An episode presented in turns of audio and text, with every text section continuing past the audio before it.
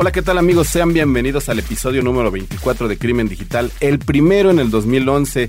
En este episodio vamos a estar platicando un poquito sobre los temas más relevantes en el inicio de año. Vamos a platicar un poquito de Wikileaks, vamos a platicar del iPad, etcétera, etcétera. También tenemos una entrevista con Rob Lee, que es un importante académico de todos los temas relacionados con cómputo forense. No te vayas, esto es Crimen Digital. Todos los días, millones de seres humanos nos conectamos a un sistema de información. Vivimos una realidad virtual donde convivimos, crecemos y maduramos.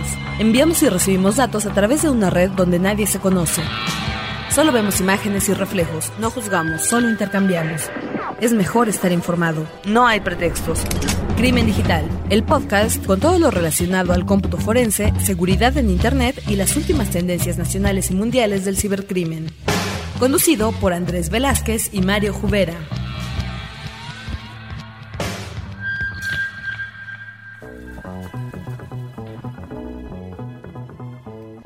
Pues así es, iniciamos un nuevo año, amigos, el 2011. Aquí está, como siempre, a mi lado Andrés. Andrés, ¿cómo estamos? ¿Qué tal, Mario? Muy bien. ¿Ustedes qué tal? Allá del otro lado que nos están escuchando.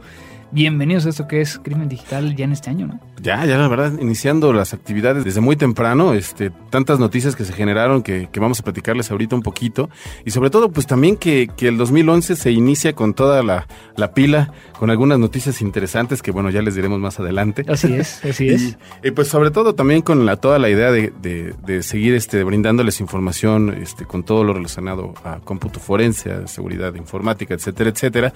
Y pues bueno Andrés, este, ¿cómo ves este inicio de año? ¿Cómo has visto todo lo que ha estado aconteciendo? Y aparte que nos han preguntado mucho nuestros amigos sobre eso. Sí, por aquí ha, habido varias, varias preguntas acerca de, Wikileaks, ¿no? Del tema de que qué es lo que está pasando con Wikileaks o qué es lo que se espera de Wikileaks. Eh, debido a que hasta este momento hemos visto cómo eh, si bien se dice que, la información salió por medios electrónicos, ahora estamos viendo también cómo el gobierno americano está solicitando el poder llegar a intervenir a los Twitters y los Facebooks, bueno, se presume que los Facebooks y demás, de las personas que estuvieron apoyando en el tema de, Wikileaks. Entonces, eh, es interesante y es algo que he estado tratando de darle un poco de dimensionamiento en cuestión de que hay que tener muy claro qué es lo que se puede y qué es lo que no se puede llegar a obtener, ¿no? En este caso no se puede llegar a obtener muchas veces contenido eh, por el tema de la forma en cómo, está eh, requerido y protegido por el Electronic Communications Privacy Act de Estados Unidos. Pero bueno, vienen muchas cosas interesantes en el tema de Wikileaks. Viene el iPad, ¿no? Como bien decías este, hace rato, que en el caso del iPad eh, vamos a ver que ya integra una cámara. Así es viene la Playbook de, BlackBerry, Exactamente. vienen varios dispositivos tablets que van a hacer un poco el cambio eh, con respecto a cómo estamos haciendo uso de la tecnología y los riesgos inherentes a ello, ¿no? Fíjate que, Andrés, en ese sentido, en algún momento hace algunos años, tuve la oportunidad de presentar para una para HP las famosísimas tablets, pero en esa primera, eh, como en ese primer acercamiento que tuvieron las empresas, en donde simplemente era girar un poquito la, pantalla, la pantalla era 360 grados, eh, la gran cualidad que tenía el equipo era que podías escribir a mano y que te reconocía la la, manera de la escritura. Y pues como que de alguna manera me quedó la reflexión un poquito de que en ese momento tal vez no era el mercado, estaba, estaba totalmente listo para desarrollar y para que realmente le sacaras jugo a ese tipo de, dispositivos como lo son ahora las tablets.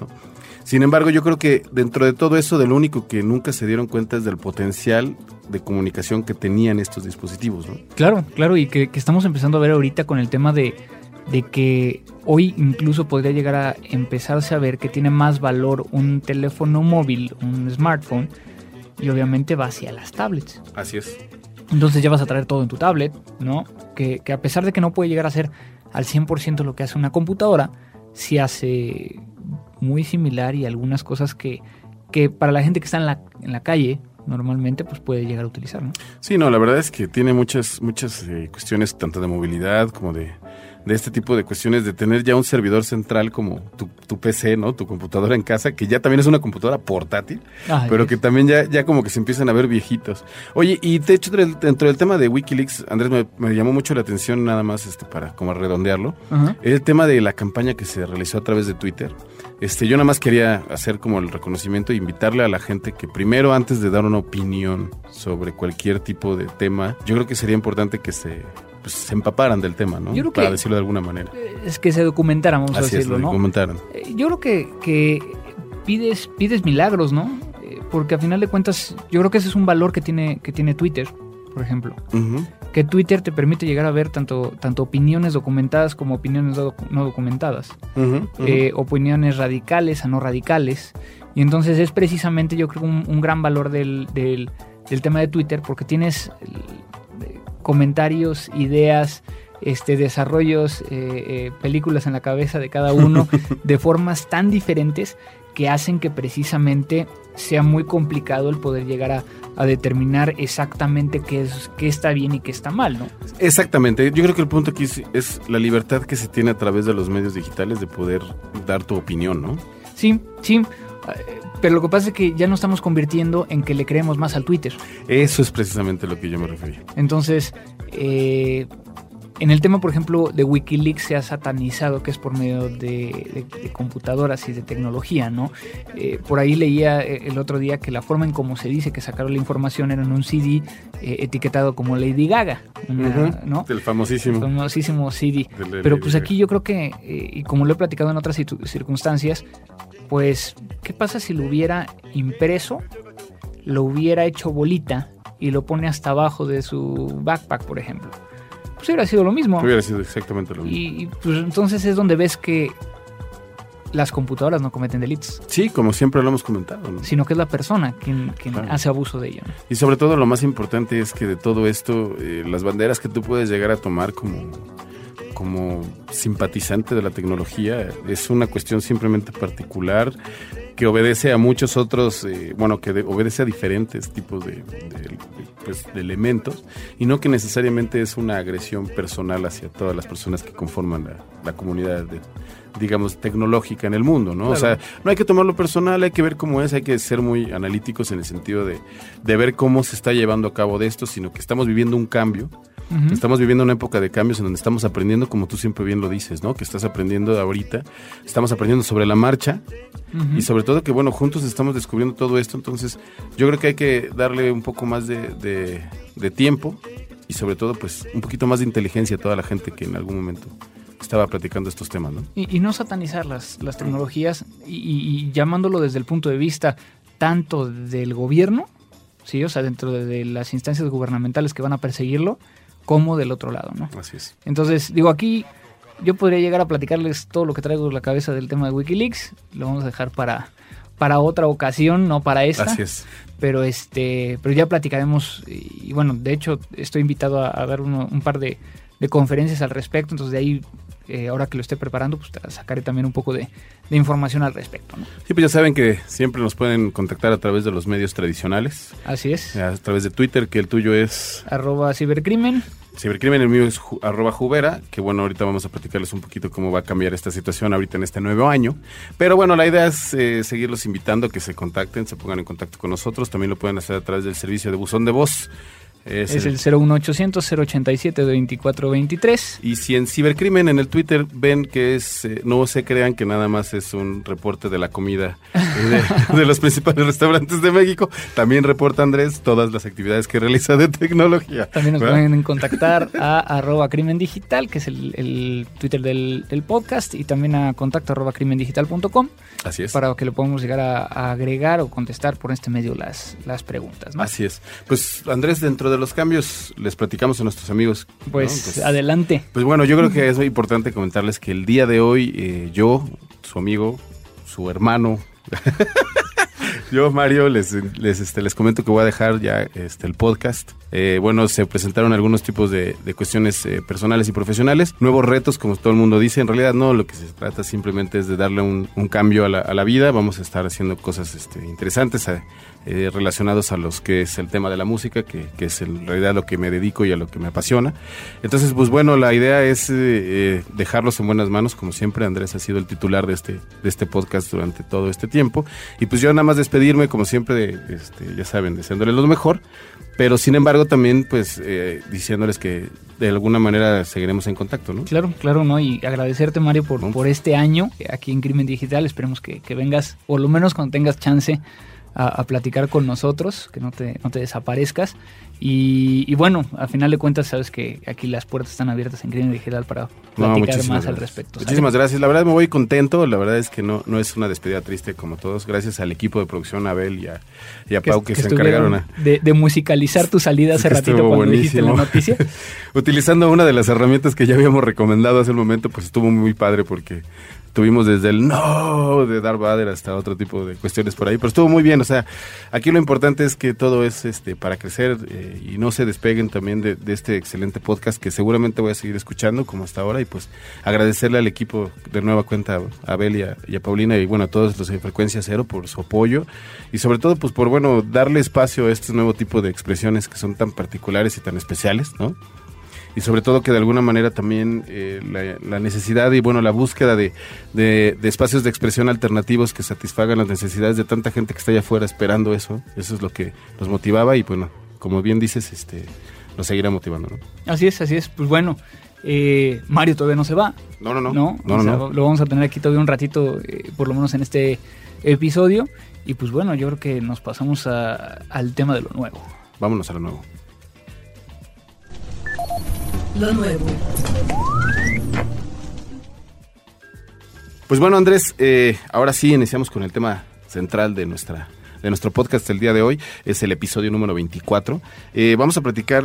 Tuvimos una entrevista con Rob Así es. Entonces, a ver, Andrés, platícanos de qué se trató esto y quién es. Bueno, Rob Lee, eh, además de haber sido un, un, profesor cuando yo estudié el tema de cómputo forense en, en el SANS Institute, eh, Rob Lee es, director de, una empresa llamada Mandiant, eh, que se dedica a servicios de consultoría en, seguridad. Y bueno, es uno de los, de los ya sabes, Fortune 500 en, Estados Unidos. Y eh, él se dedica a la parte de seguridad y específicamente al tema de cómputo forense. Pero desde hace un par de años, Rob fue el que se está haciendo cargo a partir de ese momento de el currículum, o es decir, el contenido, de, los de, los, cursos del SANS Institute orientados a, eh, cómputo forense. ¿no? Entonces, Rob tiene más de 14 años dedicado al tema de, cómputo forense. Eh, todo el tema de detección de intrusos, prevención eh, contra intrusos, respuesta a incidentes y demás, y viene de la Fuerza Aérea. Entonces es una persona que ha pasado por toda la parte de persecución, ahora eh, se dedica mucho al tema de, consultoría, es decir, servicios, pero también la parte de educación. Entonces, para todas esas preguntas que nos habían estado haciendo, de, oye, ¿cómo estudio? ¿Qué estudio? Este, ¿Dónde puedo ir? Eh, pues le pedí, eh, me lo encontré a, a Robe prácticamente estamos hablando de cuando fui a Canadá. ¿Te acuerdas que fui a, Canadá? Me lo encontré ahí, me puse a platicar con él, le dije que era este podcast y con mucho gusto accedió a, poder llegar a platicar con nosotros. Entonces le hice ciertas preguntas al respecto de hacia dónde tendría que ir alguien que quiere empezar en este tema. Oye, sobre todo muy bien, ¿no? Yo creo que, como bien lo comentas, es, es la manera en la que les damos respuesta a las, a las dudas que han sido todo el tiempo se han, estado reiterando dentro de los espacios en donde cómo le puedo hacer, de qué manera puedo, o sea, puedo investigar y estudiar un poco acerca de esto. Yo creo que lo más importante es ver, Rob, que ha estado en todo ese proceso, cómo, cómo nos lo explica, ¿no? Claro, y bueno, al final del día, eh, como lo hemos platicado en otras ocasiones, hay diferentes formas. Así es. Esta es una. Y es una que, que también hay que medir qué tan costoso, qué tan fácil y demás, ¿no? Pero bueno. Yo creo que nos vamos a, directamente a, la entrevista y a ver qué nos platicaron. A ver qué nos platican. Muchas gracias por la oportunidad de platicar contigo, Rob. Eh, ¿Puedes platicarnos un poquito acerca de tu historia?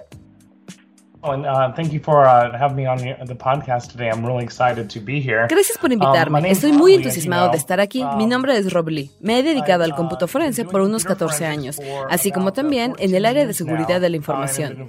Inicié en el área de seguridad de la información cuando estuve en el Escuadrón 609 de la Fuerza Aérea de los Estados Unidos. De ahí pasé a la Oficina de Investigaciones Especiales de la Fuerza Aérea, que es muy similar al NCIS o FBI, pero específicamente para la Fuerza Aérea para trabajar en el equipo de técnico de monitoreo dedicado tanto al cómputo forense como para la intercepción de comunicaciones, que eran necesarias para los investigadores de crímenes computacionales.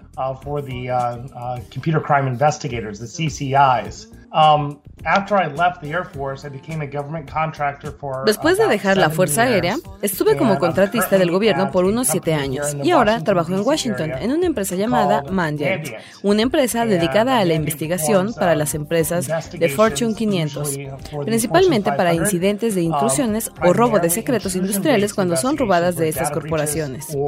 Por los últimos 10 años también he trabajado con el SANS Institute, donde estoy a cargo del contenido de los cursos de cómputo forense y autolíder de los dos cursos de cómputo forense en SANS, Computer Forensic Investigations e Intrusions Investigations. Computer Forensics Investigations and Intrusion Forensics. Wow, hemos hablado mucho de cómputo forense en este podcast, pero bueno, yo creo que vamos a una, una de las preguntas. ¿Cuál es tu percepción de esta disciplina a nivel mundial? Ya que se sabe que no tenemos el mismo nivel dependiendo de cada uno de los países, pero desde tu perspectiva, que te la pasas entrenando gente en todo el mundo, ¿qué está pasando como, como estado del arte, no? Pretty much, uh, I, and I've taught both in Europe and in Asia. He dado clases en Europa y en Asia, así como en Australia, pero no he tenido a India o Medio Oriente. Um, pero lo que he visto uh, es que cualquier país que está involucrado en el tema de TI, seguridad o que tiene un componente importante, tiene un gran interés en cómputo forense. Y como resultado de eso, la disciplina, aunque es uh, considerada muy nueva, hemos uh, encontrado que los investigadores de una manera egocéntrica aprenden cómo investigar por sí solos una variedad de incidentes que van desde crímenes tradicionales, casos civiles, hasta cómo investigar intrusiones que suceden en sus organizaciones. Y no es único en algún país. Entonces, como resultado, tienes un gran número de profesionales allá afuera, típicamente de dos campos, ya sea dentro del gobierno o de seguridad de la información que se involucran en el cómputo forense, y como resultado, se les pide ser parte de un caso o que tienen conocimientos básicos y deciden adentrarse en la profesión y en la comunidad porque realmente lo disfrutan.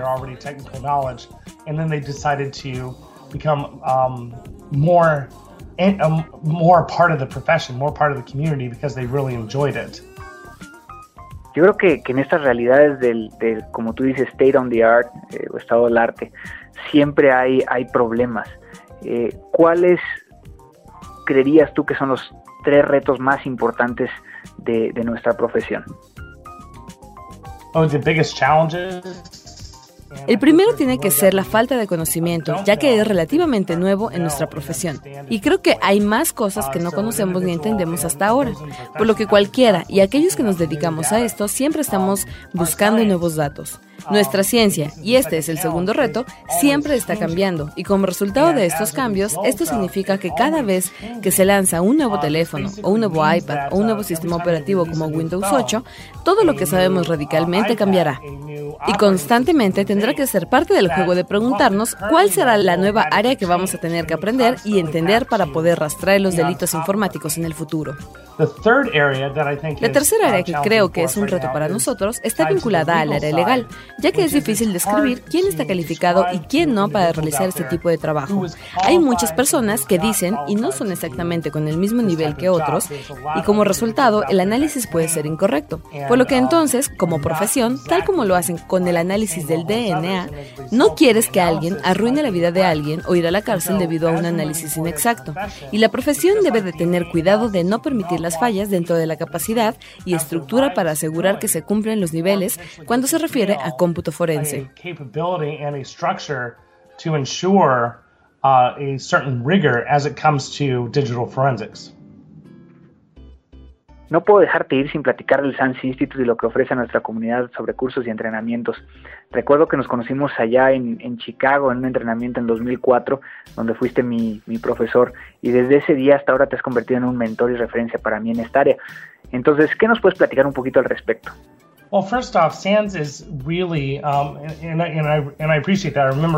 Primero, SANS realmente es, y agradezco um, tu comentario, recuerdo cuando estuviste en mi clase en 2004, me dio mucho gusto que pudieras ir. Y sobre los años los que SANS ha logrado es, SANS no solo es conocido por su entrenamiento, sino por la integración de su comunidad y um, personalmente lo he tomado para ayudar a empujar al SANS Institute para que participe dentro de la comunidad de cómputo forense. Y como resultado tenemos uno de los repositorios más grandes de información sobre el tema en línea, que va desde white papers gratis que pueden descargarse hasta un blog dedicado al cómputo forense que tiene más de 600 artículos hasta ahora de cerca de 55 autores diferentes. También tenemos la estación SIFT, que se puede descargar gratuitamente desde el sitio de SANS Institute, que incluye múltiples cheat sheets que vienen con ella, webcast gratis que discuten diferentes temas de la comunidad y todo lo tenemos dentro del sitio computer-medioforensics.sans.org y todo es gratis. Alguien que esté interesado en cómputo forense puede ir al sitio web e involucrarse al ver las diferentes áreas que continuamente ofrecemos gratis. Del lado del entrenamiento, para entrenamiento formal, hemos expandido nuestra oferta y no solo tenemos un curso, que era lo que existía cuando tú lo tomaste. Ahora tenemos cinco cursos en total. Y por cierto, todavía estamos expandiéndolo. Tenemos dos cursos bases que son Computer Forensics Investigations, que es un curso que trata de Windows, y tenemos un Intrusion Investigation, el cual es un curso de respuesta a incidentes que es el 508. Tenemos Network Forensics, Reverse Engineering Malware y por supuesto tenemos Mobile Device Forensics. Y estamos trabajando para expandir cursos forenses para el sistema operativo Mac y el iOS. Y potencialmente un curso avanzado de análisis también para combinar Reverse Engineering Malware y otros aspectos del cómputo forense en un solo curso. Uh.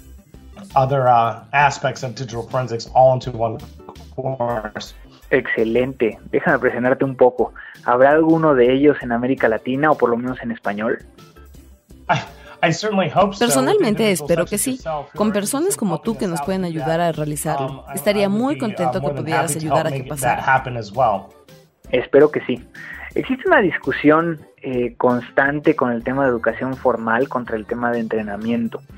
Eh, ¿Cuál sería tu percepción al respecto de estas maestrías o especializaciones en contra de entrenamiento como el que, el que realiza el SANS Institute, que es reconocido internacionalmente? ¿Cuál es el mejor camino para un examinador forense digital? I would be really skeptical of academic offerings right now. Um, yo sería muy um, escéptico acerca de la oferta de educación académica um, ahora. Es muy similar a lo que vimos en el área de desarrollo de videojuegos. Vimos muchas universidades e instituciones académicas que ofrecían de la nada desarrollo de videojuegos o algo similar. La pregunta real que alguien debe hacerse, y no es porque tenemos nuestros cursos de entrenamiento, pero es algo que sí hay que considerar, es que muchas instituciones han creado un contenido de un día a otro, renombrado algunos cursos que ya tenían y lo colocan bajo el nombre de investigación digitales o cómputo forense y de eso es lo que tienes que tener cuidado, además de saber cuántas personas se han graduado de ese programa y qué están haciendo. ¿Realmente están haciendo cómputo forense? ¿Puedo hablar con ellos? Estas son preguntas que cualquiera que esté interesado en planes académicos debe hacerse. Hay instituciones que realmente tienen buenos programas y son buenos en ello, pero cada vez que estás explorándolo, estas dos o tres preguntas deben hacerse para poder asegurarse que no están cayendo en un programa nuevo que no ha sido probado. El SANS Institute ofrece una maestría en seguridad de la información con especialidad en cómputo forense también. Pero como los egresados lo saben, y podría presentarte a algunos que tienen trabajos o que están haciendo esto a tiempo completo, como resultado directo de la experiencia de salir del SANS Institute y podría presentarte fácilmente, de hecho, un ciento de ellos. Y eso es lo que estás buscando en realidad. Al paso del tiempo, las instituciones académicas, principalmente para aquellos que van a iniciar en universidad, verán que necesitan un área dedicada. Mi recomendación es que vayan a ciencias computacionales y después orientarse a cómputo forense después de aprender las bases de las ciencias computacionales. Es como entonces, saliendo pueden ir a un programa de cómputo forense o ingeniería o seguridad, pero nunca tomarás una mala decisión si tienes eso como base. Siendo un poco aséptico, si tratas de ir directamente a cómputo forense sin tener estas otras bases, es decir, podría ser un máster. Definitivamente veo eso como una posibilidad, pero muchas instituciones, y he visto cientos alrededor del mundo, tienen de la noche a la mañana en su currícula una especialización en cómputo forense. Y con esos hay algunos que son buenos, pero otros que solo la hacen para mantenerse vivos, solo para ofrecerlo. Pero al paso del tiempo, creo que son algunas instituciones que se harán notar, pero la profesión per se también podría calificar a sus egresados salidos de estos programas y que son capaces de hacer y hacer mejores recomendaciones.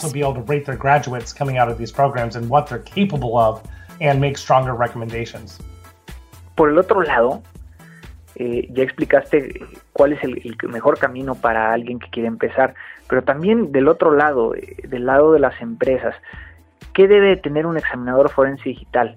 Hemos hablado de redes, TCP/IP, sistemas operativos, pero desde tu experiencia, eh, ¿qué debería tener alguien para poder llegar a entrar a esta disciplina dentro de una empresa? Es una excelente pregunta. Para serte honesto, específicamente decir que estás buscando tal o cual skill es muy difícil. Tengo que decir que es más fácil entrenar a alguien con unas bases muy fuertes en la administración de sistemas de la máquina que estarán investigando. Y con eso, alguien que sea un experto en seguridad de la información y con análisis basado en host en la plataforma que estará utilizando. Por ejemplo, la mejor persona para hacer cómputo forense en la red es alguien que activamente está monitoreando la red. Sin embargo, diciendo lo anterior, la mejor persona para realizar este este tipo de trabajo debe de tener ciertas cosas. La primera es que tienen un deseo y sed de conocimiento. Nunca deben de estar satisfechos en lo que saben, que la constante es que estén buscando por cosas nuevas. Estos individuos, hay personas que se frustran porque hay poca información en cómputo forense y que por más que escalan, nunca ven la cima. Y algunas personas aman esto. Otros solo quieren saber cuándo va a detenerse. Se frustran después de un tiempo porque sienten que no hay forma de medirlo. La segunda, que normalmente busco en personas que son muy buenas en esto, son aquellas personas que tienen tenacidad en convertirse en expertos en lo que hacen y no es solo profesionalmente, sino que normalmente estas personas tienen un hábito de tener diferentes hobbies o diferentes tareas en su vida. Como por ejemplo, alguien decide durante el verano que va a aprender a navegar en velero y por supuesto al finalizar el verano han invertido el tiempo necesario para poder navegar y comienzan a meterse en ello, en la cultura, en la comunidad y deciden. Y es entonces que deciden si les gusta o no. Pero llegan hasta el final y se dicen, bueno, ya lo estoy haciendo. ¿Es esto lo que realmente quiero hacer? Y eso pasa en cualquier lugar del mundo. Es por ello que en las entrevistas preguntan a la gente o a aquellos que se están entrevistando que hable sobre la vida de la persona, porque lo que realmente están tratando de conocer es a alguien que siempre está en la búsqueda de ser un experto y no estoy diciendo que sean muy buenos en ello, pero que por lo menos controlen la habilidad en realizarlo. Es como alguien que decide que va a aprender a bailar y un año después son decentemente buenos. Es ese tipo de individuo el que estás buscando. Ahora, normalmente usan esa misma fórmula para su vida profesional, que cuando se confrontan a algo que nunca han visto en su vida, por ejemplo, un examinador forense de plataforma Windows, que se sentirá seguro de que si alguien llega y le dice que tiene un dispositivo móvil y hay que examinarlo, dirá que nunca lo ha hecho. Pero ¿sabes qué? Tengo interés de hacerlo y aprenderé y se abalanzará el problema y seis meses después son la mejor persona que tienes en tu organización que realiza análisis de dispositivos móviles. He visto personas que tienen una falta masiva de capacidades forenses, pero porque tienen esta tenacidad y sed de aprender y deseo de ser un experto, sobrepasa esa falta de conocimiento. Y lo realizan realmente rápido. Y ese es normalmente el tipo de persona que le va bien. Finalmente, por supuesto, tú eres un individuo que le gustan los rompecabezas. Eres una persona que le gusta siempre tener cosas que resolver. Esas tres cualidades, capacidad de aprender, deseo de ser un experto y gusto por los retos, ese individuo, a pesar de su educación, termina yéndole bien en este medio, siempre. Entonces, siempre que vas al tema de qué skills deberían tener, va directo a medir si tiene la personalidad correcta para sobresalir en este trabajo. Porque no todo mundo tiene esa personalidad. A veces, si no te enfocas en una de esas dos o tres cosas, quizá el cómputo forense no es el mejor lugar para que intentes. Perhaps digital forensics is not going to be the best place for you to thrive. Wow, yo creo que nadie lo había explicado de esa manera y, me abres mucho, mucho los ojos. Eh, y yo creo que también a nuestros podescuchas. Eh, pero platícame, cambiando un poquito de tema. ¿Has tenido alguna experiencia o algo que puedas compartir en un trabajo en América Latina? ¿Algún caso? ¿Alguna eh, anécdota? No he tenido ningún caso o experiencia en América Latina. Solo he entrenado muchas personas de México que han venido a mis cursos y han sido excelentes alumnos y muchos de ellos son realmente jóvenes. Y con respecto a los retos que están pasando en México específicamente, sé que deben estar enfrentando retos interesantes cuando hablamos de cómputo forense, pero parece que tienen una dirección y me dio mucho gusto que vinieron a los Estados Unidos a hacerlo. Estamos buscando expandir cursos y proyectos de la comunidad a América Latina también, solo que toma tiempo para encontrar a las personas correctas, el lugar correcto.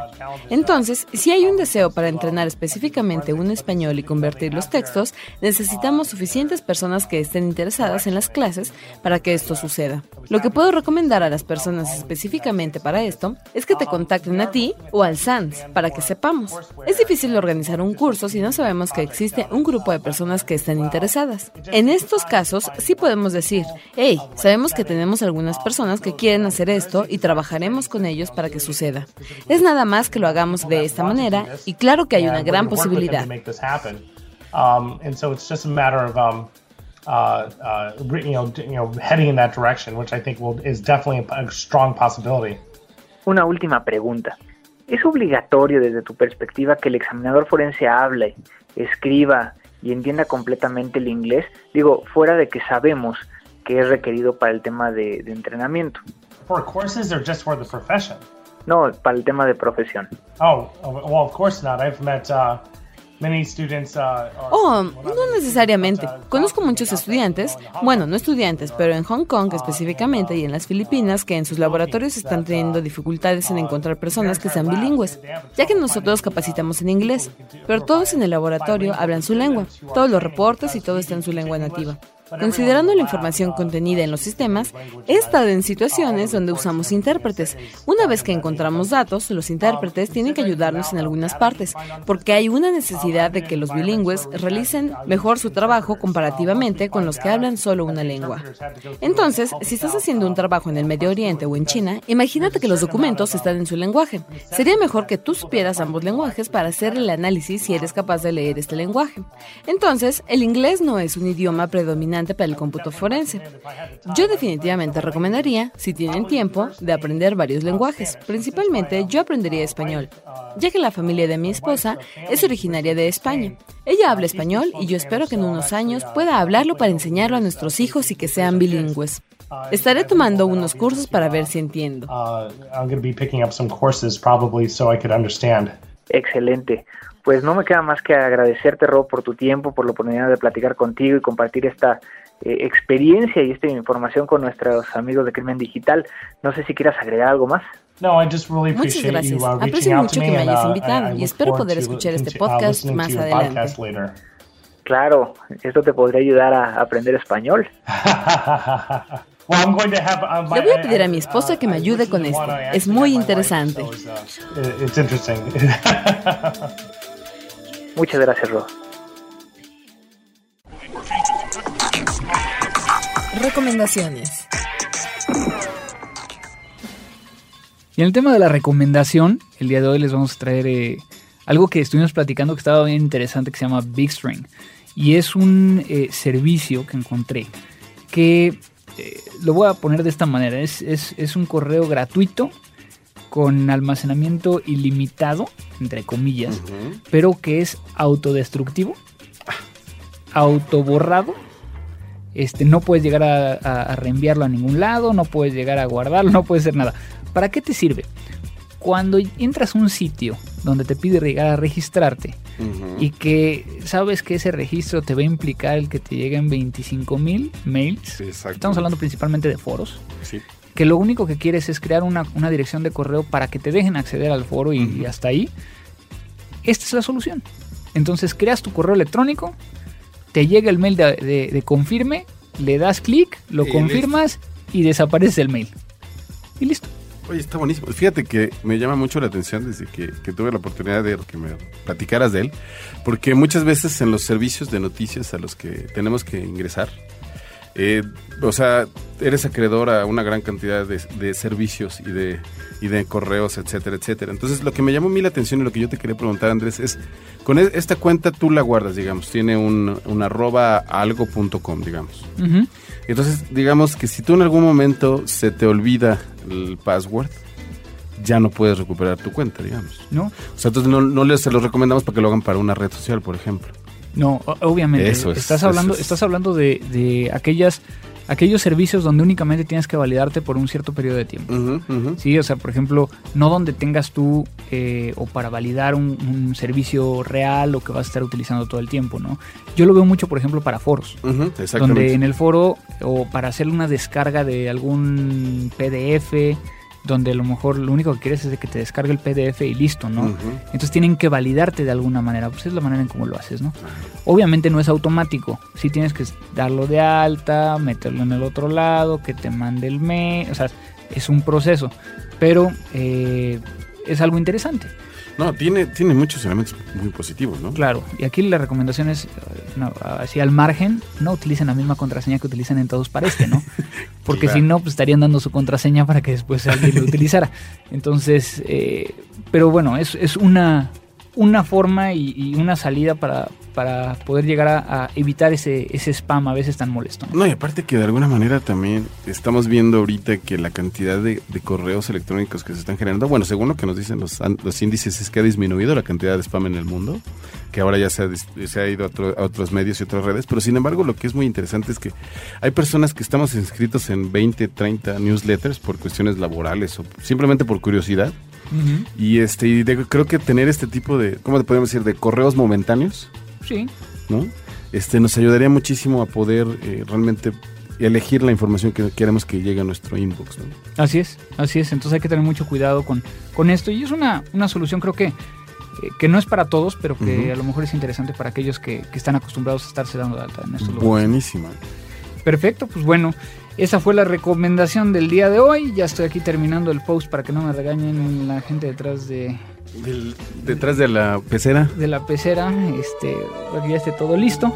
Y pues no me queda más que agradecerte. Sí. En este momento yo creo que eh, vamos a poner aquí las, las golondrinas. La este, para todos nuestros amigos la, latinoamericanos, esta es la canción que normalmente ponemos en es México. La que antecede, ¿no? Es la que antecede al viaje. Exactamente. este, muchísimas gracias Mario por, por no, tu no, participación. No. Esperamos tenerte aquí más adelante. Y bueno, eh, yo creo que aquí eh, ayúdenme a agradecerle a Mario por medio de Twitter, por medio de... Sí, no, la verdad es que todo, ¿no? yo les quiero agradecer también a todos ustedes por su espacio, por sus orejas para para este, estarnos escuchando cada, cada 15 días. Y pues como bien dices, este, vamos a estar viendo de qué manera este, vamos a colaborar. Este, probablemente iniciaremos una nueva fase que, que platicaremos con el tiempo, pero pues bueno, les agradezco. Eh, fue realmente una experiencia muy importante en mi vida y pues bueno, no se diga más, ¿no? Un agradecimiento a Frecuencia Cero, muchas gracias a Paulina, a Abel por, por este realización de este episodio. De este episodio, exactamente. Episodio, episodio. Episodio, muy bien, muy bien. Te vamos a extrañar. pues nada más, lo único bueno es que ya van a quitar menos bits de las tres equivocaciones diarias de capítulo. Sí, ustedes no están para saberlo ni yo para contarlo, pero siempre Mario tenía que grabar por lo menos tres veces la entrada de, tres este, veces. de, de estos podcasts. sí, no, no. Entonces, y creo que, creo que eso es una buena tradición. Sí, lo, lo haremos, lo haremos en, en recuerdo manténgala, tuyo, manténgala. exactamente. Vamos a equivocarnos a fuerzas. Y bueno, Vamos a ver este en el próximo episodio, ya les tendremos nuevas noticias de cómo vamos a estar operando. Y pues no se despeguen porque esto fue Crimen Digital.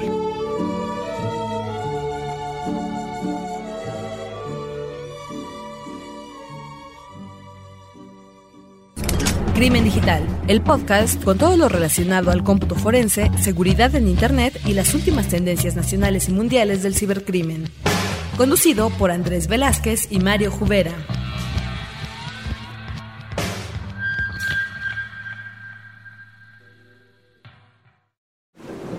Your dream home with American Family Insurance. And you can weather any storm.